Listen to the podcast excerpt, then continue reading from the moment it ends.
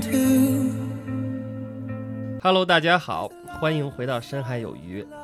在刚刚过去的七月，全球的行情都不错，比如 A 股这边，上证指数上涨百分之二点七八，沪深三百上涨百分之四点四八，不过中证一千下跌百分之一点三一，万德偏股混合型基金指数下跌百分之一点一九。也就是说，A 股这边是权重股涨得多，很多人不怎么赚钱。然后美股这边就是很无聊的上涨，标普五百涨百分之三点一一，纳斯达克涨百分之四点零五。这是酸葡萄吧？然后港股这边反弹力度比较大，恒生指数涨百分之六点一五，恒生科技涨百分之十六点三三。然后三个主要的市场，涨这么多，嗯，对，哇那三个主要的市场全都是涨的。那我们的主播收获如何呢？哎我想先插一句，嗯就是你说的那个万德偏股混合基金下跌了百分之一点一九，嗯所以它也是一个它是所有万德分类偏股混合型基金的平均数，就是所有，哦就是不管大中小盘。所以呢，说明说明就是涨的主要是沪深三百或者说权重股、金融和消费。嗯，但是很多基金买的是成长嘛，比如说新能源啊或者人工智能这些东西，在七月表现的不太好。就反正这个主动型基金确实过去一年多跑输沪深三百，所以也难怪今年大家都买指数去了。嗯 关键还有很多基金就是先亏新能源的钱，然后追高人工智能，又 又亏人工智能的钱，左右被打脸。很多基金都这样。对，所以所以难怪就是今年指数大家买的多嘛。对，嗯，依靠那种抱团的主动型基金越来越差了，新年行情是这样的。确实是。因为感觉他们这些赛道都只红了可能两三个月，或者说几个季度，对，就来不及，还没来及反应，其实又跌下去了。对，或者被逼空一上车，结果我觉得这就嗯是存量博弈市场的一个特征吧。是的，是的，解释一下呗，什么是存量博弈市场？就基民们没有大规模来买嘛，所以大家就要不然是你吸我的血，要不然哦我吸你的血。那这边买的人多了，那没有新的人来买，所以又只能跌了什么的，挺难，挺难也有就说，比如说你要买新的，你就得卖掉旧的。你对有你你有一个新的题材崛起了，你就有老的题材就下去了。是呃，人工智能把新能源的血吸走了，现在呃，可能其他股票反弹又把人工智能给吸走了。对，是这样的。然后最近几天是都在跌，哎，最近几天不说，老干部来来来，老干部先回顾吧，你嗯赚最多了。七月我赚百分之五点九左右，年内赚百分之五点八左右。嗯，七月主要是月初涨了一天，然后月底涨了两根大阳线，主要是这三天在赚钱。哇，只要涨三天，你就能回百分之六。然后权重股很强，小盘股很弱，刚才也提到了。然后嗯我大概看出来了这个风格切换，所以持仓也主要就是上证五零、沪深三百等等权重的期货。但是浮盈不算赢，八月又跌了。嗯嗯，那我很好奇，你是怎么看出来这个风格切换的？好问题。其实是对经济有信心，因为权重也不是对经济有信心，是对大经济的预期有信心嘛。因为权重权重与经济的预期比较相关嘛，那会儿经济预期已经比较低了嘛，所以有点什么好事儿不一定经济恢复，只需要经济的预期恢复一点儿就就有弹性嘛。只对需要政策底的一这整个。七月其实是不断的出政策的，对，一各种直在出，刺激，然后又是又是鼓励民营企业，然后又是放松房房地产。对，但我看到的好嗯像都是信号，我没有看到任何政策。我就看到了各种头版头条在说我们有吧？有，其实各个地区的这种存量房贷降息，对，就没有特别大力的那种政策啊，就是反正也有一些减税什么的，只不过大家想要的是发钱嘛，但是没有，对，所以反正至少涨了一个月呗。对，起码高兴了三天呗。对那一个月我还是挺幸福的。来 来，一会儿你就来回顾一下啊。哦，那那振兴呢？嗯，我七月份赚了百分之三左右吧，截止到七月份总共亏了零点五个百分点，然后各个持仓都有所反弹，这个月还是挺开心的，哦呃，，但没有什么卵用啊。然后到八月份就又全都回去了。因为我看那个，就我们本期要展开的关于医疗的医疗反腐的具体的政策，好像是七月二十号以后吧，七月底开始全面在对铺开了。对对对，我这边影响是最大的哈，一会儿可以展开聊一聊啊。好的好的，嗯，那证明呢？我七月份大概赚了百分之三左右，年内的收益是百分之十一，这也太……因为我上个月到百分之八左右了嘛。然后七月的亮点的话，大概就是 A 股的宽基实现了年内的正收益，港美股的话也是按照正常的节奏还在涨，所以收益还算不错。那我七月，我本来以为我赚挺多的，但是算了一下，居然才不到百分之一，那严重嗯跑输给了大盘。嗯、那截止到七月底是年内有百分之三，有一个汇率，嗯、我我觉得美元汇率的下降还是有一些影响的吧。嗯，然后呃，整个七月的话，美国的 CPI 超预期了，所以大家感觉加息快结束了吧？超预期的下降啊，不是不是超预期的上涨。超预期涨价。所以股市就走的整体比较好。然后我持仓的个股里面，特斯拉和苹果都涨幅比较大。嗯，嗯，另外还有一个医美股也都业绩超预期。你买了美国的医美股吗？对呀、嗯对呀、哦，嗯算是抄底吧，基本上算哦是抄在最底部。嗯，然后另外的话，中概的中概反弹了，所以我的券商仓位也贡献了一些收益，因为我六月份的时候还加了一些。嗯，哇，你还敢加中概？可以已经这么重仓了。哎，我加我加的量不多，而且价格很低啊。对，是券商中概某券券商就是嗯特。指这个嗯。嗯，牛牛牛！但但我加加下去也没有没有加很多，但是因为在底部它涨起来的话，其实那个弹性很大的，对就你很容易就赚个百分之二三十嗯，啊，是吗？啊。是是一一两根阳线就有了，是的当然对当然一两根阴线你看恒生科技那一个月涨了百分之十六，嗯，它是一个均值啊。券商他们券商肯定是贝塔更高一些。可能我之前跌的太多了，对跌太多就没什么哦。我感觉我的券商刚回本。太多，现在就涨个 百回本儿好利会儿，回本已经可以了。对，我也觉得能回本就很厉害了。对，这我觉得贡献了一些亏损是我的纳指嗯，期货，就因为恐高嘛。其实当时大家都觉得说，包括振兴也经常在群里啊，证明也是觉得说太高了呀，那个纳指后市就现在买太太贵了什么之类的。然后我就赚了一些就卖掉，然后发现哎呀不行还在涨，又买回来，然后又赚了一些又卖掉，又觉得不行了，然后那结果就买在了后面，果然就买在了高点，然后它又掉下来。啊这个好像不是我们的预期。那掉下之后也就不再卖了吗？嗯，掉下来之后我就扛着，好像我们只猜中了结局，我们并没有猜中你的操作。那只经过这个事情，我其实就一直拿着嘛，拿着就觉得说还是要抱有信仰吧，哎，一直拿着就好了。因为加息结束这个事情是比较确定的，就是所以你不是因为被套了，所以一直拿着的，对吧？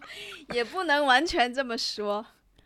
止损点你有你有考虑吗？没有，嗯，止损暂无，但是我觉得会考虑的。但我只、我嗯考虑的话，不是说它的点位到哪里了，而是说它出现一些比较影响预期的事信件，号一些。对，然后我可能会觉得这个事情会延续的话，那我会止止损。但现在我更多的还是看到说最后一次加息的信号已经很很明显了，就是一旦停止加息了，肯定肯定会有一波反弹，我绝对不能错过它，所以我要守着它。做事太难了。做事太难了，老干部这句话，我现在才真的听我去，不会吧？你都过了这么多年了已，经被 锤两年了，天！好，我们回到今天的主题吧。那今天我们是主要来聊一聊医药，因为最近呢，医药这个板块，不管是在资本市场内还是资本市场外，都是一个非常火爆的一个话题。嗯，在股市里面呢，中证医疗指数又创出了一个新低，最近三年的最大回撤逼近了百分之六十，哇，而恒生医疗指数逼近了新低，最近三年最大回撤接近百分之七十。也就是说，除了中概之外，医药医疗就是最近两三年最惨的板块（括号地产不算，因为地产前两三年没怎么涨）。然后在股市之哎，反正都是耐兄耐弟吧。是差不多。然后在股市之外呢，医药反腐在轰轰烈烈的进行，整个行业也在巨震。那各位主播目前有医药方向的持仓吗？因为现在感觉慌嘛。啊，振兴先来。我老倒霉蛋了，肯定就是我，我就是那个重仓医药的。嗯嗯，尤其是今早，我盘点了一下自己的持仓，脸都绿了。哇，我有照片吗？我 现在持有了，就是刚才所说的恒生医疗，嗯，也就是那个回撤最大的医疗 ETF 吧。然后持有了中欧医疗健康你这是你这是你这是什么都没落下呀！哇塞，我我之前曾经跟着振兴定。买了一些恒生医疗的 ETF，然后亏了嘛，后来我就止损卖掉了，割肉。这个就是葛兰那个是吗？不是不是是中欧医疗健康说中欧医疗，我是说恒嗯生医疗 ETF。中欧医疗是嗯的，恒生不是。来听我慢慢讲。呃，再往后的话，还有两个诺开头的两只港股，这两只港股的回撤肯定比 ETF 还大。嗯嗯其中一个回撤比较大，另外一个的话，今年其实有一波上涨，本身已经接近我的那个成本回本点了，但是它突然又跌了，回本回本线，但是它突然又一波下跌，又回去了。没有回本就卖哈。嗯，吸取教训，回本就卖。没有是吧？然后这个医疗资产的亏损，基本上占自己现在投资亏损大头了。那你这回撤真的是大换，成医疗了，真的是大，因为恒生医疗是跌的最多的指数，中欧医疗健康是跌的最多的 主动之一，然后两只港股肯定跌的又比指数多，这个个股的话，嗯那我其实有一个疑问，新哥，你现在医疗股占你所有仓位的占比大概在多少？百分之那个三十左右吧。哦还好，还有百分之嗯那还好，就是只要没有到百分之六七十的。所以大家听到了吗？就是重仓的意思，哦不是百分之八十、九十、一百，而是百分之三十多，三十多就已经是重仓了。哎我们之前说那个什么三座大山，教育、医疗和住房，全都完蛋。啊，这这个是网上的段子嘛，说 你别说，还真是。就之前老百姓身上有三座大山，现在帮大家把三座大山解决了。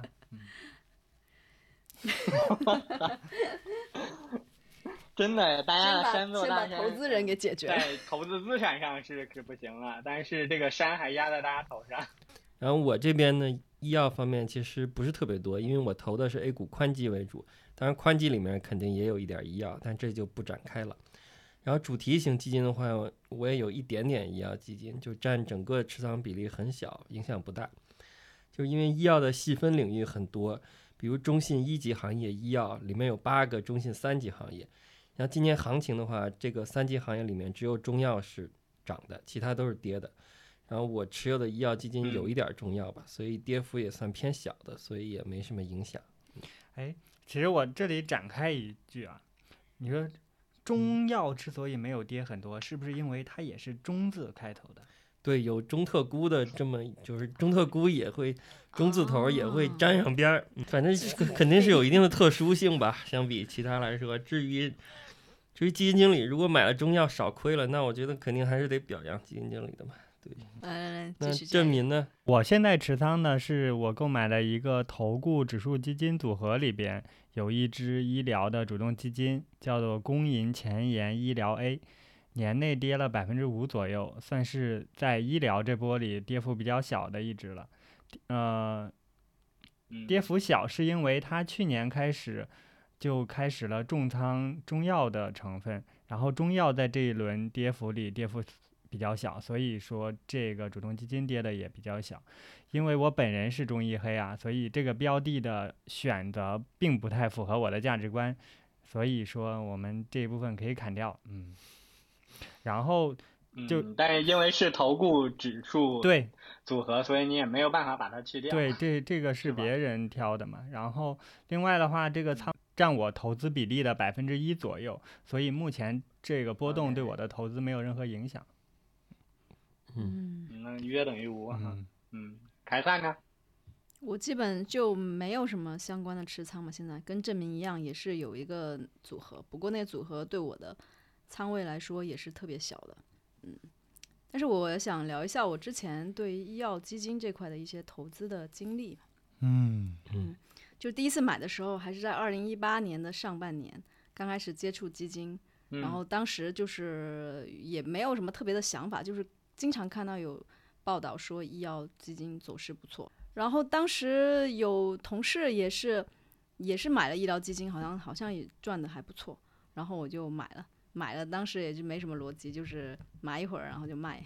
因为怕亏钱，因为新手对回撤的忍受程度是很低的，就是你赚了之后亏回去这个事情是很难受的，所以最后买买买卖卖之后就卖掉了。然后也确实因为因此减少了损失，因为二零一八年整个走势都非常惨，就贸易战的话，正好是一八年开启，所以跌了一整年。然后我回清仓之后，还是偶尔回去看一下，就感觉它跌的真的非常凶险。然后接下来就是烈火烹油的二零二零年，那家喻户晓的兰姐就来了。你你可能以为它是对你突你可能以为它是突然火起来了，但如果你关注多几个投资理财的公众号的话，啊对，如果你关注了几个投资理财公众号，你会以为它是突然火起来，但其实是根本就不可能的。就当时基金公司和销售平台都是大量的投广告，只不过那种广告它不是以前那种说电视上反复的来回洗脑，让你一看就知道是个广告。然后当时我在我当时也在这种基金的三方基金平台呃工作，然后我同事也买了，他大概是申购了十万左右，然后最后只分配到了几千块钱。所以就是不是你有钱就能买到的，就是一个非常炙手可热的产品。所以当时大众判断这个基金能不能买，就也就那几个理由。首先，这个葛兰他是医药博士，这个听起来就很厉害，而且是海海外的这种留学的医药博士。然后过去呢，医药投资业绩又特别好。另外，关于整个行业的话，每天都有人灌迷魂汤，就是人人都得看病吃药，医药也没有周期性。而且这个老龄化什么的啊，天天都说这些，需求越来越多，所以这是个行业长牛的行业。所以这个逻辑当时看起来都是特别无懈可击的。嗯，所以我觉得，确实无懈可击。嗯但我当时也跟风买了 一点点，然后几百块钱，还好只有几百块钱。后来在它亏钱之前，我就把它卖掉了。哦所以我还没怎么嗯在基金上还没有怎么受到过就是医疗的伤害，嗯，不我像振兴。我买好像也是一位同事推荐的，嗯，当时他说这葛兰这个基金很稳，然后你可以重点关注。很稳。那个时候我还是一个 投资小白，就开始慢慢的进行了一个长期的定投。我的一个朋友说，葛兰在去年到今年，然后中药这波上涨的时候，然后基本上它的加仓都是中药环节了。但因为中药不是后来又跌了一波嘛，所以其实他也没吃到肉。嗯，哎，所以这个就是一个它的规模太大嘛，所以嗯大大家盯着他，他买中药，那可能中药就不会再有人帮他拉了。嗯，嗯，所以就让他吃掉。所以这个这个确实是翔哥之前说的选基金的一个很重要的关。行，那看来大家多多少少都有一些医药股或者医药主题基金。呃，今年我大概看了一下，整个 A 股市场至少有一百三十六只医药主题基金，然后把主动基金和指数基金都算上了。然后今年正收益的只有五只，占比百分之三点七。我太惨了。也就是说，如果大家的医药股或者医药基金跌了，其实是符合概率的吧。然后最近这几周下跌的直接原因就是医药反腐，我可以简单讲一下这个反腐的情况。那么首先可以介绍一下典型的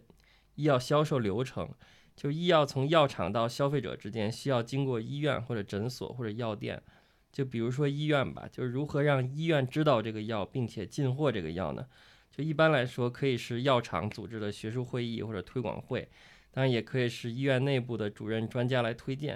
然后这个过程呢，也往往需要医药代表的参与，因为医药代表就是负责嗯相关药品的推广工作的人员，就相当于是非常高级的销售。然后因为呢，许多药它的原理和成分还有疗效其实都是差不多的，比如说仿制药，所以医院呢，它到底用哪家的药，又不用哪家的药，其实这中间就有一个操作空间。然后这个操作空空间大概有多大呢？就根据一位微博博主所说，那么标价一百元的药，销售公司可能是用三十元的价格来拿货，然后剩下的七十元里面搞定主管、副院长，然后药剂科主任、用药科室的大主任这三个重要人物，公关费用大概是十到十五元，然后给医生的回扣大概三十元，然后医药大代医药代表大概拿十元，最终的十到十五元就是销售公司的利润。也就是说，这也就是说，在整个的销售药品价格里面，公关费用和回扣就占了小一半儿。然后对于医疗器械来说，可能这个比例就更夸张了。总之，在这个过程中，有很多钱最终是医保和患者来承担的。然后这次的医药反腐呢，和以前相比力度比较大。就根据不完全统计，今年以来被查的医院院长、书记、大主任，这些人加起来已经接近一百六十个人。而且是真的带走了很多人，所以最近都有段子说，最近尽量先别做手术，怕医生的状态不太好，手抖什么的。其实刚才老干部讲到了那个医药公司他们的销售这个数据，呃，如果你大家留意去拿一个药品的公司的话，就能够看到很明确的一些数据吧。有些公司它可能那个研发费用一年可能也只有几千万，但是它的那个销售和市场推广费用一年可能是这个几千万的好几倍。所以很多药企现在，嗯，大部分的投入都是在市场推广上。这也就是刚才老干部所说的中间环节的高费用吧。这使得其实每一个从业的企业，无论是创新药、医疗器械还是中成药这些。公司吧都不可避免的要支付巨额的营销和市场成本。如果你不支付的话，其他人都是在支付的，所以你为了在这个市场生存，你就不得不跟着他们一块儿卷。对，因为回扣嘛，你你回扣少了就不开了，医生对，哪怕少一两块钱，医生也就开别的去了。嗯，对，不会用你的药了。大家并不是根据这个药的那个效果去推荐的，而是。很很可悲啊，是根据这个回扣了多少去推荐的。之前的情况确实是这样的，是一个很普遍的一个现状，所以这也是一个巨大的药企这方面的浪费吧。从我的角度来看的话，它是一个很恶劣的一个生态环境，其实它严重阻碍了这些药企将资金投入到新的技术的投资和研发。因为大家也知道，这个药企本身就是一个高投入。呃，那个回报是不确定性很高的一个产业，现在又为了疯狂的推广市场，导致他们就更少的钱可以推推进到投资和研发领域了。所以现在国内的药企的核心竞争力其实是普遍偏弱的，这都和现在这个环境息息相关。这让我想起了当时各种在线教育疯狂投广告。疯狂内卷广告的情况，就是他们最后也自己也没什么钱，都想靠这个卷把别人先卷死，然后自己成为唯一的头部的几家，然后再慢慢的把钱赚回来。是有一点类似的，所以在这个医药领域的反腐，我觉得是可以实现良币驱除劣币的。如果它是一个常态化的反腐的话，那其实从医生的角度，他们没有动力再给你推荐一些。效果不明的安慰剂，或者说莫名其妙的药品了。理论上更有竞竞争力的一些药，呃，能够得到更多的市场机会。再展开说，其实国内以前的这些药企，大部分药都是仿制药，因为这些配方其实国外已经公开了嘛，所以在这个基础上，互相之间的那个竞争优势并不明显，所以他们只能通过灰色的营销方式来销售。这个一旦整个市场的环境都会向比较效果比较好的药偏向的话，有价值的创新药企能够在正常的销售环境中脱颖而出，是可以期待一件事情。嗯，所以我是觉得，呃，在医药这个领域反腐是很重要，并且对于投资者来说，长期是很有价值的一件事情。嗯，同时呢，反腐也可以让很多老百姓花更少的钱得到更好的药物。但我我个人对于这种行为都持一些保留意见啊。就是如果你出现腐败，那肯定是你的制度或者说你的环节有问题。那么说你更应该的是完结制度，就是完善你的制度，完善你的监督和这个中间的一些管理。就是反腐，它只是对呃。就像一茬一茬的，我去割一下，然后回头草还是会长起来的，因为整个生态和环境并没有因为现代的反腐有变化嘛，就是它只是一个一次性或者多次性的行为。嗯，我觉得它它里边有两个问题吧，首先更深层次的问题是医生群体的利益怎么得到满足或者保证嘛？嗯，因为很多比较有名的或者说医技术比较好的医生，他们没有办法。得到和他们技术或者付出相匹配的回报，所以他可能就是不得不腐败了。这个是现在的制度还没有去确保的一部分。然后另外一部分是，当然在更大的利益面前，每个人都会动摇嘛。所以你是需要想办法有一个常态化的一个体制的一个监督在里边，来防止持续有反腐败的现象发生嘛。所以这两个是。是核心，但是要解决其实还是挺难的。对，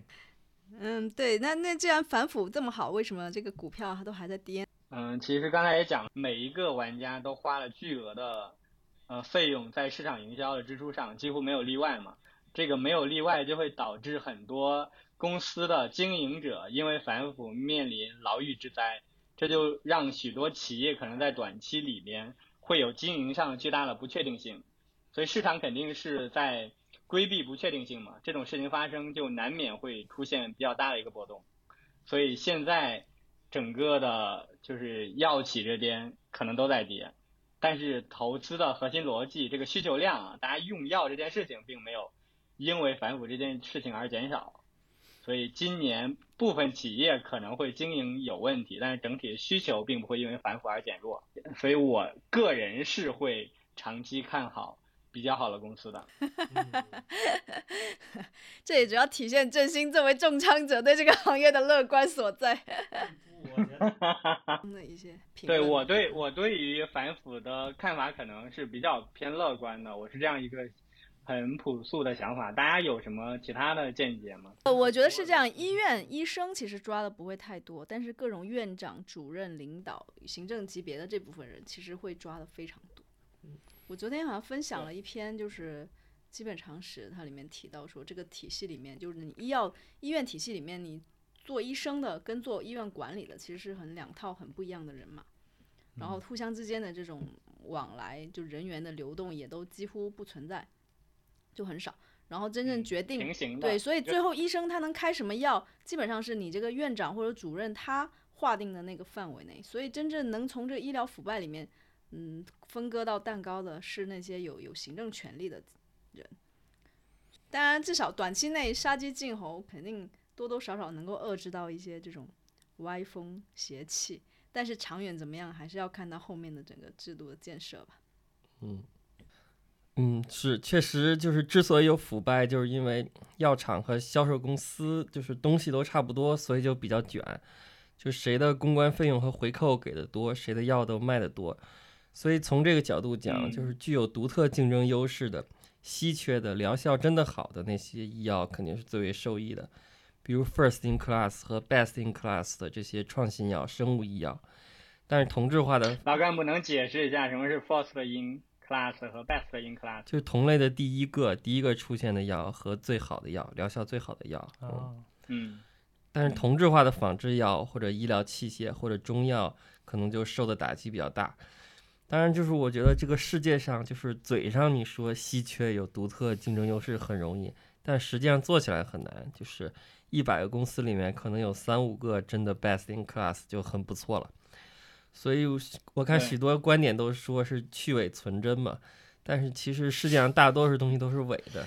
这样都给这样都 给去了，其实就剩不下什么了。对，所以，不过再说回来嘛，反正主要目的还是去掉那些公关费费用和回扣。所以呢，药品就算有降价，那么在理想情况下降的也不是药厂的利润。而是降的是中间商的利润，所以省下的钱是留给医保和患者的。所以对于医药整个板块来说，我觉得现在位置这么低，我觉得应该还是有投资价值的。当然最好呢是投疗效，而不是投销售费用吧。嗯，然后呢，在面向未来来说，就是假设目前的这些销售链条不变的话，那腐败可能还是会卷土重来的。所以如何建立一个长效机制？以及如何在没有回扣的前提下改善一线一线医生的收入，可能是未来更重要的问题吧。嗯嗯，其实有点像那个看法和我完全一致。其实有点像基金的卖方投顾和买方投顾，就是如果真的理想化的，就是反腐败什么都没了，其实就相当于是买方投顾了，就是医生就是完全站在患者的角度来给出疗效最好的药以及性价比最高的嘛。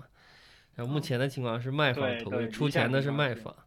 嗯，你这个思路好像大家过去也经常用这个医院医生的这个比类比来类类比关于投顾还有就是基金销售平台这个模式。嗯，我觉得这也是我们现在一个困境吧。毕竟我们不像日本呀、美国呀是发达国家，我们还是一个发展中国家，我们的人均收入还很低。然后，而且我们现在确实经济上遇到了困难，比如说很多。二三线城市的老师已经开不起工资了，所以说现在当前条件下给一线医生涨收入，我个人觉得是不太可能的。嗯，所以我觉得这个困境可能跟经济是息息相关的，可能还会长期持续下去。对，反正光说公立医院的看病费用，肯定我国的费用是全世界比较低的，不知道嗯是不是最低的，但应该是比较低的。那换一个角，度，我觉得就像就像凯撒刚才说的，可能现在受益的，因为这个链条受益的其实是少部分人，嗯这个医生大部分人其实是没有受益的，所以这个链条的砍断并不会过度的损害这个体系。就医生也不能说一点都不他受损，只是让少部分人受损的幅度很小。面积收对比比起那些那那些有嗯行政岗、领导岗位的受的损来说，其实医生我觉得应该还好。其实我甚至觉得说，如果没有了这个利益链条在内，其实医生他开药有更多的这种自由，可以凭自己的专业程度什么各方面来判断。然后他们缺的这部分东西要从哪里补，这个我也暂时也最简单的是涨挂号费嘛，因为你现在你花几百块钱买中药和挂号费涨价，这对呀就是啊哦，对对对，现在好像还有肯定是太便宜了。还有好多嗯十块钱的挂号费，但是我现在在北京嗯基本上都是五十块钱的挂号。哎，反正想买方收钱，可能买方会发现自己要花的钱是高于预期的。还有就是我怀疑得涨五倍、十倍才行，才能抵消得掉这个 药品对这个医回扣的钱。生嗯服务这个事情本来就不应该那么廉价嘛。嗯对对，那郑民觉得医药的逻辑还在吗？嗯，嗯，我我我这样说啊，我最近查了一个数据，我国目前医疗支出占 GDP 的占比大概在百分之六左右，美国的占比是百分之十六以上，日本、德国等发达国家的占比是百分之十和百分之十二之间的一个数。从这个数据可以看出，我们和主要的发达国家还有百分之六以上的差距。另外的话，这个差距就是我们现嗯在的一个投入的水平，所以我们还有一倍的差距需要追赶。如果我们要提高，呃，我们的占比到一个发达国家水平的话，从另外一个角度看，我们现在人口基数是其他这些发达国家十倍左右的一个基数。那么说，百分之六分在每个人身上的个比例其实就更少了。再加上我们现在这个，嗯、人均收入的一个现状也很差，所以说。以我们目前的一个生育率水平来说，我们国家的老龄化是不可避免的。所以我个人的判断，长期来说，我们的医疗卫生的支出的 GDP 占比是应该增加的啊，这是我一个理性的判断，但它不一定是一个未来的一个政策。呃，所以说我感觉很多人去讨论医疗领域未来是可以投资的，都是占建立在这样一个现状上，就是我们老龄化水平在增高，所以大家的用药的呃这个需求是在的。然后另外我们国家的发展，如果我们要迈进发达国家的话，我们的医疗支出肯定会提高，就是建立在这两个预期上。所以说，呃，大家对医疗有一个比较乐观的判断。嗯，但是我私人上来讲的话，呃，我们能不能到发达国家的水平？然后我们现在的通缩的情况，或者说大家失业的情况能不能好转？可能跟这些负通胀，对，可能跟呃通缩吧，嗯，可能跟这些也是息息相关的。嗯，对，我们要解决的问题还很多，反正。刚才郑明讲到了一些，我还是挺赞同的。嗯，首先有一点就是郑明也讲到了，医疗支出在 GDP 中的占比是百分之六，其实百分之六是一个平均的发展中国家的水平。然后我国其实也就是在过去的十年接近了百分之六，之前肯定还是比这个百分之六还要低很多的。GDP 占比虽然很低，但是中国人口的基数很大，所以中国的用药的需求量是远远超过其他的发达国家的，并且因为中国的老龄化的速度，就是以现在的这个生育率啊，大家都可以知道是会越来越高的，所以这个用药的需求，无论大家的收入水平是否得到提升，这个医疗卫生的支出在 GDP 的占比是会被动的逐渐攀升的。这是我自己的一个看法。结合到我们每个人的一个角度，大家在二十五岁到三十五岁可能都在疯狂的上杠杆嘛，买房、买车、养娃，然后这些关键的决策可能都集中在这个时间节点。可是人一旦到了四十多岁，到了五十岁，消费的支出就会逐渐保守。那集中到什么地方呢？其实很多人都集中到了看病上、医疗上。与买房这种主动决策不一样的是，看病是一种被动的决策，它是一种刚性的支出。就你一旦得病，大部分人都还是希望自己能够被治愈的。这就决定了大家在看病的支出上，可以这样说，只要有钱能够够得上，都会是尽可能把这个钱花到位的。所以大家在看病的支出上，在现在基础上或者在未来都可能是一个进一步提升的一个状态。这个是呃我的另外一个基本的一个看法吧。然后回到信息技术或者发展的一个角度，尤其是过去几年，不管是图像识别还是深度学习之类的一些算法的技术突破，它在医药研发上也是有利好的。他们其实本质上让医药研发的成本和药物验证的时间都缩短了。这其实必然会利好医药和医疗领域更多的投资和研发的一个突破。所以基于这些朴素的认知吧，自己一直对创新药是情有独钟的。对，但是我要打击你的一个点是，你刚才说的像图像识别、深度学习，他们对于我们现在的普通人来说，长期投资就是五年。这五年把这些技术实现在中国的医药企业是很难的。以我们现在国内的国情和现在的发展水平来说，就是如果你把这些朴素的认证放在美国，可能十年这些普惠的利好能够落地。但是我感觉，就是十年这个纬度，要把你刚才说的这些技术突破在中国落地，啊，它是有一定距离的。你说这个也很对，因为医医疗的一个进展其实肯定比那个互联网这个进展要慢嘛，它的这个时间周期还是挺长的。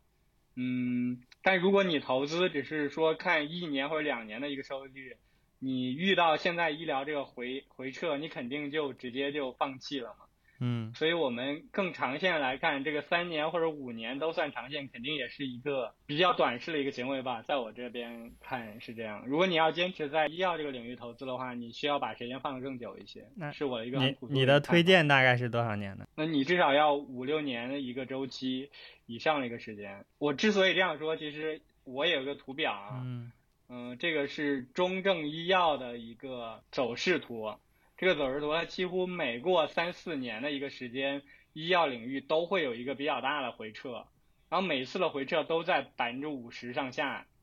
呃，可能在零八年的时候到一个高点，然后到一零年左右它就跌了百分之五十七，然后再往后到呃一一年左右它就又涨上去了，但是到一三年左右它就又回撤了百分之三十，周来复始吧，就上一次的高点其实是呃二零年左右嘛。但是从二零年到现在，基本上又回撤了百分之四十八左右了，简直是地狱级的投资难度。嗯，对这个波动医药领域它其实并不是说没有周期的，它的周期是什么呢？它的周期往往是医药领域政策的一个调整。对，这个政策调整对于医药领域的影响特别大。像过去这几年的一个回撤的主要原因，我这边来看的话，有几个吧。一个原因其实是在疫情的时候，疫情受益让很多的医药得到了很高的估值，他们的估值纷纷都走的比较高嘛。然后另外一个原因其实是因为我们在疫情以来，就是医保体系其实受到比较严重一个挑战嘛，所以在这个基础上，医药的集采力度一直在提升，所以导致。嗯，很多企业的利润率在下降嘛，因为就是医保把价格打得更低了，所以大家只能够把药卖得更低，那它的利润肯定都是也是在下调，所以这些综合在一起，在过去的两三年的一个时间里头，发生一个比较大的一个回撤，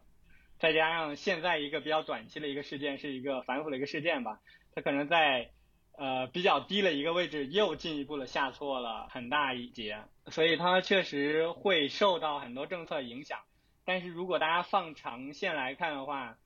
可能从零七年到现在十几年的一个时间里头，它的整个趋势是一直向上的，并且已经翻了很多倍了，是这样一个现状。要赚到这个钱真的。所以医药它本身是一个波动很大的一个行业，它的每一次波动。都是一个比较大的一个过山车吧。对呀，但是对于这样的一个难度你还坚持，我就感觉你是一个是特别喜欢挑战的人。投资风险偏好更高。为什么你喜欢选择 hard 模式？一方面是看好，另一方面是被套了。这肯肯定两方面都有嘛，对吧？而且假设历史重演，那后面还有一两倍的涨幅，就是假设的。对，当然这也是个假设，嗯。那我觉得医药这个需求是一个刚性需求，它不会随着时代变化发生消退。虽然里边的利益决策方，不管是国家的集采，还是呃就是反腐医院的关系，还是那个药品竞争力，它里边的那个互相之间的关系很复杂，每次都会发生一些洗牌。但是它的基本需求在的话，就一定决定了比较优秀的企业能够在这个环境中。逐步走高，然后获得更高的一个利润嘛，所以这就决定了这个领域一定是会赚到钱的，只是说你有没有耐心，能够赚到多少，然后你的价格是不是合适的一个问题。然后回到创新药这个领域的话，创新药它其实是一个嗯更高的一个弹性的一个行业吧，它的这个赌博的性质就是个高赔率。对它赔率很高，但是这个领域其实国内企业的竞争力还是在逐步提，很多企业内部有很多管线都是在推进。大家如果听说了什么 PDE，某些就是新的一些疗法，确实也是在发展的，并且国内有些企业也拿到了一些敲门砖嘛。但这个其实意味着很高额的一个投资的一个支出，一个企业可能往往每一年都需要几亿的一个支出，尤其是在研发上。也不一定能够获得很高的一个市场份额，但是它需要持续的进行相应的一个投资，是一个很需要耐心、很考验投资节点的一个方向。我聊这么多啊，我自己的一个看法是，现在的反腐相当年白酒的一个塑化剂的一个事件，它会加速行业内比较差的一些玩家出清，让一些愿意在研发领域进行重点投入的玩家有机会。给予他们更公平的一个机会，脱颖而出，这是我的一个看法。嗯，前提是你能选出这些玩家。嗯嗯，对对，选股的能力要求比较高。嗯嗯，刚刚刚刚振兴一直在在说一些比较乐观的因素吧，就从另外一个方面来，嗯，简单的反驳其中的一些点。首先就是关于这个需求上升带来的行业长牛。这个理由不就是刚刚我说的，二零年大家在营销葛兰基金的时候用的一些话术嘛？对，就是我觉得医药需求的确是上升，但是一方面它不一定会体现在一个医药行业的利润上升。就大家都会说，你个体患者你没有办法去跟这种医院讨价还价，然后你医生开什么药你就得付钱，但是你也不见得就是你可以随意涨价，对不对？所以现在医药的医药基医保社保基金的这些。集采之后，这个医药的股价就跌得乱七八糟的，所以我觉得这个是行业做蛋糕和切蛋糕的问题。蛋糕肯定是越来越大，但是切到你手上就未必。嗯，所以你也不用说我们看到一个行业趋势向好就一定值得投资，因为趋势好不一定相关行业的盈利会增长，然后更别提还有整个就是大的宏观经济的问题。那大的问题当然是那个时候可能你买的时候会高估或者怎么样的。呃，但高估的结果就是，它的过去的一段时间，它的医药基金整体业绩很好，所以你卖的时候就会非常好看，所以大家也容易在这时候涌进去。然后，对对，所以所以我往往最乐观的时候就是最危险的时候。哎，是的，是的，所以我觉得，所以我觉得就是从这个整个行业的发展到落地到你能买这个行业的股票和基金，我觉得这中间还其实还需要好几层的这种论证。就没有那么直接了，就是我倾向于不认可投资医药的这个逻辑，因为这种宏观的逻辑听起来很宏大，然后很多人如果不去考虑细节的话，会觉得好像很有说服力，因为听起来好像也没什么错，但是具体到投资上，我觉得需要考虑的点是更细节的。嗯，对，那可以观察跟踪，就是未来的，比如说那个集采的力度等等，对，来进行进一步的判断。对我个人的想法，其实我觉得新哥刚才说的那个数据已经很能说明问题了，就是它的周期很短，然后每个周期大概回撤百分之四十，然后可能还会能反弹百分之一百以上，呃，可能对于某些投资偏好人来说，他的利益可能很可观，然后会觉得自己能够。就是说，熬过一两个周期，然后吃到这个红利。但是我个人觉得，普通人都很难熬过百分之四十的回撤，并且还要熬过多轮这样的过山车对于投资者来说，它的体验是非常差的，并且对于普通投资者来说，它的持有时间很难超过五年、十年，然后持有这样一个过山车行情的呃标的，很可能在某一次涨跌中，其实它就已经忍受不了就出局了。对啊，而且你想一下，当你好不容易熬回本，然后你又不想卖的时候，那涨到多少的时候你应该卖呢？还是说你继续再拿下一个五年，然后等待它可能的回撤？我觉得这个真的太考验，太考验人了。听起来不是特别推荐哈。嗯，对。然后我觉得还有一个问题就是，我们我们是不是可以信任基金经理去做这种决策？然后买通过买一些主动基金，然后把择时这个事情交给基金经理来做呢？基金经理大大多数也都是不择时的，因为择时太难了，基金经理也不会啊。对，所以你看那个他们在包装葛兰的时候，这个方式这种套路嘛，就是几轮就就就用了刚刚那些因素，然后包装下来屡试不爽，然后大家就拼命的买买，然后最后就亏下来。在这个反复的过程里面，我们其实也没有办法建立起来对基金经理和基金公司这个品牌的信任。嗯、对我们之前节目里也说了嘛，其实基金他们是靠保有量，然后还有交易量，然后去盈利的。利的。所以对于他们来说，呃，我只要把产品卖了，我无无论你持有者或者说无论是基民什么时候卖，对他来说，他其实都已经挣到这把钱了。所以说，呃，可能你的持有体验或者说你持有它的基金涨不涨，并不是它首要考虑的因素，就是因为跟它的利益本身是不太完全挂钩的。嗯，所以所以说，就是这个现状导致。呃，大家都在诟病格兰这个行为，或者说这个基金在大涨的过程中，然后保有量越来越多，然后结果基民们都在亏钱。其实我觉得要要纠正一下，我觉得也不能说他不在乎它基金的净值涨不涨，他可能会在意基净值涨不涨，但是净值涨并不代表你在里面的投资就能赚钱。他们的指标并不是你在里面赚钱的比例，而是他们的净值排名。因为净值排名看起来涨得高的话，就是你有利于他们去扩大规模。进一步销量。对，但是有可能就是你在基金规模很小的时候，你这时候净值涨得特别快，然后最早买的那些人他赚钱了，但是然后引来了很多人，就是不断的买，然后它规模扩大了很很大，也就是说大量的钱是在高位买入的，然后最后整体下来净值可能只是降了一些，但是大家亏的钱比他前期赚的要多得多。嗯，所以它并没有以所有持有人的涨跌，然后作为自己的判断标准，而是以它这只股就是这个主动基金的净值作为判断标准。这本身其实并不是太合理。对，但是其实一般的基民也其实没有办法判断出来这个东西。嗯，对，这可能想彻底解决，可能也是需要另外一种长效机制。我觉得，因为嗯以目前的机制来看，确实是不太好办。嗯。嗯，那么我们最后一个话题就是，大家以后还会投一样吗？或者说对哪些标的更加感兴趣呢？那郑民先来。嗯，从刚才的讨论，其实已经能感受到，我个人是持反方观点的，就是我觉得个人投资者是很难长期在医疗这个行业就是挣到钱的。呃，我但我个人的判断标准是我个人会觉得它的生态链条并不是很健康透明，不像我们平时其他商业行为的决策，它可以根据呃这个公司的盈利情况，或者说根据它的市值和收益，然后去做判断。如果这个链条并不透明的话，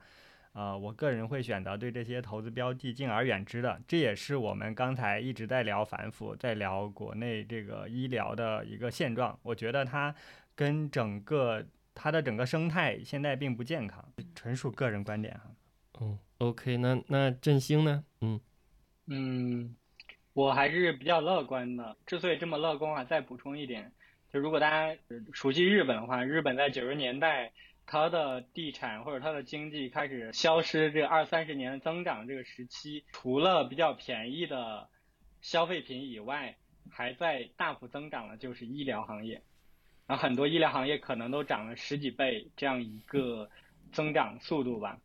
这个增长其实和他们的人口老龄化是息息相关的。同时，日本在过去二三十年的一个时间，平均的生存寿命是在不断提高的。嗯而到现在，可能女性已经八十七岁，然后男性都八十一岁了。他们这个提高呃也是医疗卫生上巨额支出的一个结果吧。对，就像他们可能在癌症早筛领域和癌症治疗领域都是全球领先的一个水平，其实都是本地的医疗服务意识和医疗水平的一个体现嘛。就我今天听的那档播客，当然名字不太方便说啊，就他的一个嗯观点，就是我们总是拿中国现在的情况和日本做对比，但是这个对比嗯本身的变量是、呃不太靠谱的，因为对于八九十年代的日本来说，人家已经是发达国家了，但我们现在还是发展中国家。啊、我们的人均 GDP 跟别人差的还蛮远的，而且我，并且我们现在还遇到了现在的情况，他们是把他们的未来的收益，对吧？或者说把它的 GDP 的增长会反馈到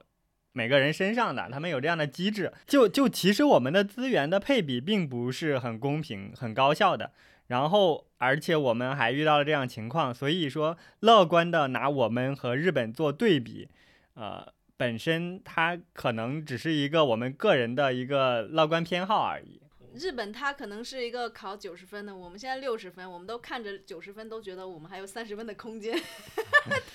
但是并不是考六哇，十分哇你这个这是语言的艺术？我的看法是，现在这个市场基数足够大，加上有市场本地的一个保护，其实对于医疗行业的从业者来说，机会很大。至于说哪些机会投资中能够获取回报的或者获取利益的，这个是仁者见仁，智者见智的。但是这个领域嗯或者说这个整个产业生态是不可避免的，会越来越大的。我我觉得振兴看待医疗行业，可能有点像看待我们的新能源汽车行业一样，就是我们原来造车很落后，然后好像突然间补贴着补贴着，然后在一个在这样的一个市场里面突然又崛起了。那是不是医药也有这种可能性呢？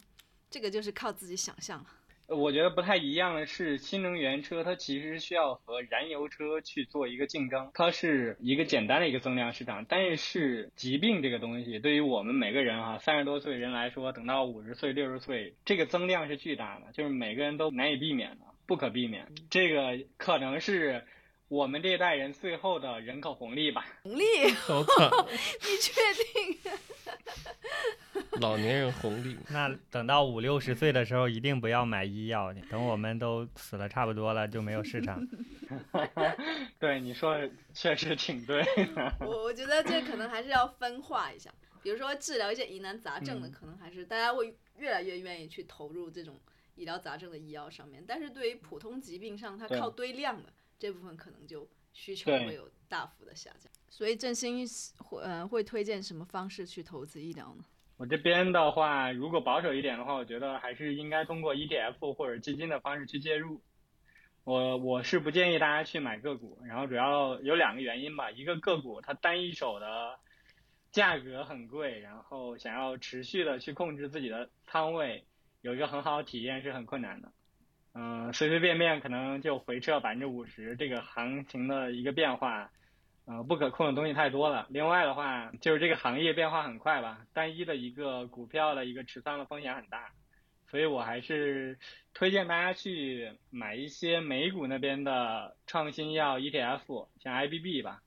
或者国内的创新药。现在是很低位，很低位，已经跌了很多了。刚才也提到的恒生医疗的 ETF，这两个被动指数我是建议大家投的。呃，至于主动基金的话，呃，我暂时没有什么推荐的。然后自己其实现在也是想要把自己持有的主动基金给处理掉。呃，另外的话，我觉得现在这个位置是很适合建仓的。如果你要定投创新药的话，不管是美国那边的 IBB 还是国内的恒生医疗的 ETF，其实都是一个低位。美国那边的 IBB 其实由由于疫情吧，因为疫情期间有很多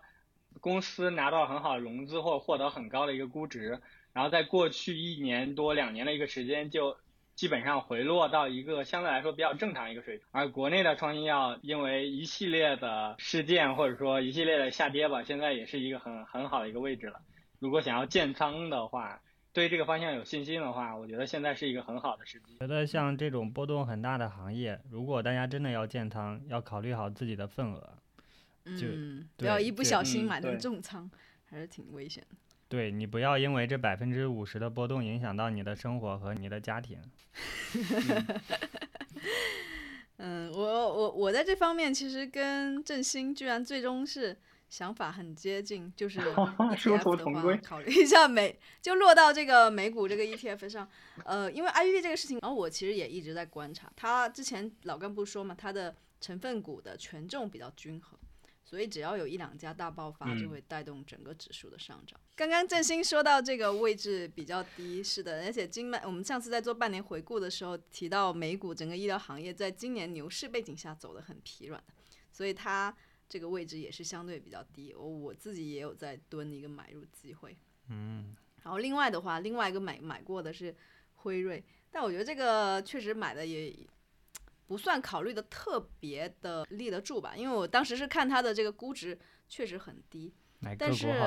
嗯，但是它的疫苗收入这部分大幅砍掉之后，估值又上来了，买没有买太多啊，只是啊觉得说它是一个，它怎么说也是个美国药企里面的老大嘛，然后也在不断创不断的创新，因为我有去看他上个季度的这种财报电话会，嗯。哦那个很长，我特别用了 GPT 帮我做了一些概括，嗯嗯。就感觉它里面提到呃，这个很高效，很多一些新款的药物，然后感觉上还是蛮有前途的。所以我觉得也许价格低了是个机会嘛，至少它在受到一些政策影响的这方面会稍微好一点。嗯嗯，然后 A 股的这些医药基金或者说医药相关的标的的话，我之前是有买过一些，整体还是亏的。所以我目前没有特别打算去买。我又想补充一个我之前投资的一个案例，就我感觉医药领域我自己觉得不是很专业，我自己不专业，所以我就去问了一个医生的朋友，他自己是麻醉师，然后自己平时也炒股，然后我就问他这个领域有什么，嗯从医生的角度来看有什么趋势和机会，他就给我说了一个创新药，然后哇，这个段子好熟悉啊，又从朋友那儿见过了，嗯嗯，还有一个麻 好像某一期我听到过同样的剧情。对，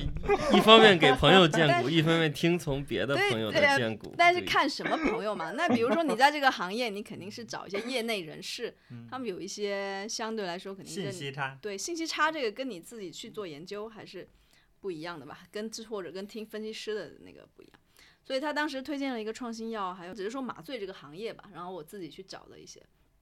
然后麻醉这个然后你买了啊，我？买了，而且麻醉这个东西很需求也是上升的呀，大家越来越不愿意忍受痛苦了嘛，那用麻醉的量肯定也在上升。确实是，所以我就买了，买完之后，一段时间的话，这个创新药就因为集采大跌了，嗯，然后我就割肉了。然后后者这个哦麻醉的药是哦赚了一段时间，但是后面是因为整个市场都不好，它下跌了。下跌之后我就割了，但是如果拿到现在的话，其实赚不少的，嗯。所以，但是我已经卖了呀，所以所以医疗体验确实不好嘛，你很是相当不好难持有很长时间。就你即便是你懂这个行业，你觉得这个企业真的很有前途，或者说产品真的很不错，市场需求在上升，但即便这样，你也都未必能赚到钱。我觉得这个很嗯，太难了。嗯，老干部呢？嗯，嗯，我看了看 A 股这边的主动基金嘛，那刚才也提到了，就是不完全统计的话，有一百三十六只医药医疗的主题基金，嗯，然后今年的收益情况最高的是赚百分之十，梭哈了中药，最低的是负百分之二十多，主要是创新药和 CXO 吧，也就是医药外包服务，然后也有一些港股的品种，哦然后反正就是医药，ACXO 你能对？我刚刚说的那个哦亏的那个药，就是就是一个 CXO 的一个叫。外包服务嘛，就是有一些开发药的药厂，它有一些那个研发需求，比如做临床实验等等，这些需求一般是外包给 CXO 公司的，是劳动密集型，技术含量不高不低吧，恰好是适合我国的工程师的这个技术含量，而且人力成本肯定也比。也比发达国家，就是说印度啥的现在还做不了，包括做临床实验，包括做生物那些开发药的实验那些工程师嘛，相当于我国现在工程师红利就是在 CXO 这个产业上面表现的比较明显，嗯，哦，学到了。因为发达国家干这个实在是太贵了，就是医药领域的这个人力密集型的这个部分。对，可以这听着么说。好像那嗯些科技公司在中国建厂似的。嗯，对，呃差不多，科技公司在中国招人。有点类似吧，对，因为因为主动性基金，反正前两三年的时候，对许多人就是只知道那几个最有名的基金经理，包括葛兰等等，他们的基金规模是大幅上升。然后最近一两年是有少数几个持仓不抱团的基金经理进入了人们的视野，嗯，因为他们的净值是逆势上涨，哎，怎么去判断他有没有抱团？他的那些股票对持仓都不是特别大盘的股，或者是不是其他基金抱团的，拿中欧医疗健康的持仓和它进行一下对比。嗯嗯，也可反以，向指标。或者拿那可以拿所有的医药基金进行对比，对，嗯只要你的持仓其他人拿的少，那你肯定都属于不抱团的，对吧？嗯但是今年的话，就是医药基金实在是太多了，而且投资方向是百花齐放，就各个细分行业基本上都有基金在梭哈嘛。因为医药里面的细分行业实在太多了，有的有周期的属性，有的是消费的属性，还有的是科技成长的属嗯性，它就自成了一个小世界。然后再加上本来研究门槛就比较高，所以我觉得对于业余投资者来说，选医药基金难度非常大，因为基金都重仓不同的方向，所以我觉得相当于是把选嗯细分行业的工作就从基金经理转移到了基民。所以对于这种情况，我的建议就哦是说，在优秀的前提下来适当的分散投资吧。然后优秀的前提就是说，在各个的细分赛道里面都找到业绩还不错的基金经理，然后分散投资是指在这些细分赛道里面分散一下，就是这个可能就更适合散户一些，更适合基民一些。当然，医药反腐影响不大的领域，比如创新药等等，或许可以多配一些。总之，然后同时再避开规模过大的基金。对，反正以上我觉得算是一个比较合理的思路吧。条件好多呀！是的，要是真的太难了，我觉得太你用什么软件能实现这么多条件？那那就万德呗，万德如果也不行，就自己编程呗。哇，买个基金真的是要求十八般武艺都得有。是，所以今年很多人买 ETF 嘛，因为确实是主动型基金也有这个问题，就是嗯，就是梭哈的基金太多了，相当于就把选行业的事情从基金经理又转移给了基民嘛。所以你搞这么搞，还不如买嗯 ETF 喽。嗯，今年是肯定是因为今年基金跑不赢 ETF 嘛，基金今年跑不赢指数。嗯那你前面说到有个中嗯证医药指数、是吧？它应该也有一些 ETF 吧。有有有，那个医药 ETF 也特别多，也是就是基本上各种细分赛道都有，比如有创新药的，有那个医疗的、医药的，三百医药、八百医药，中证医疗、各不相同嘛，精准医疗各不相同，水好深呀！挺难的，嗯。那总之，对，刚才也给了一些投资建议，就是希望各位投资者酌情参考吧。嗯，嗯，我我们终于又圆回到 A 股的医疗投资了。行，那最后就是我们经典的安利环节，那我先来吧。嗯，我推荐一个微信公众号，名字叫做“北海茶客投研笔记”，其中这个茶客就是喝茶的茶，客人的客。然后这个人他就应该是医药领域的一个投研人员，也有可能是基金经理，但我不知道具体是谁啊。总之，我觉得内容比较专业，就是我最近看他的号也比较多吧，就是每天大概是有两篇左右的推送，就第一篇是一个偏深度一些的一个分析，然后第二篇就是每日各个医药公司的动态跟踪，所以我觉得应该还是挺有参考性的，可以用来学习吧。然后我觉得振兴也可以看看。哇，这个扣题了。好的，我关注一下。那郑明呢？我这边推荐一部韩剧，叫做《第一批逃兵追击令》，最近刚上了线了第二季，讲的是男主在韩国服兵役期间，在军队被老油条们霸凌，并且身边存在着比比皆是的霸凌情况。男主后来在从事的是追击逃兵的一个特殊工作。他在工作的过程中发现，这些逃兵大部分也都是因为无法忍受其他人的霸凌而选择了逃走或者自杀，啊、这些都是军队霸凌的一个恶果。整个片子它非常真实的去呈现了人性的黑暗和无助，呃，我觉得很有现实意义，所以推荐大家有时间可以看一看。好黑暗的感觉。韩国就是哇，韩国就是轮流来呗，把各种黑暗的地方对轮流拍成不错其的其。实日剧也都也也也很擅长拍这种对，我觉得就是很敢拍嘛。好的，我这边推荐一本书，叫做《鸟屋经营哲学》，鸟屋书店是最近两年进入国内的，去逛过的朋友应该都知道，它不仅仅是一家书店，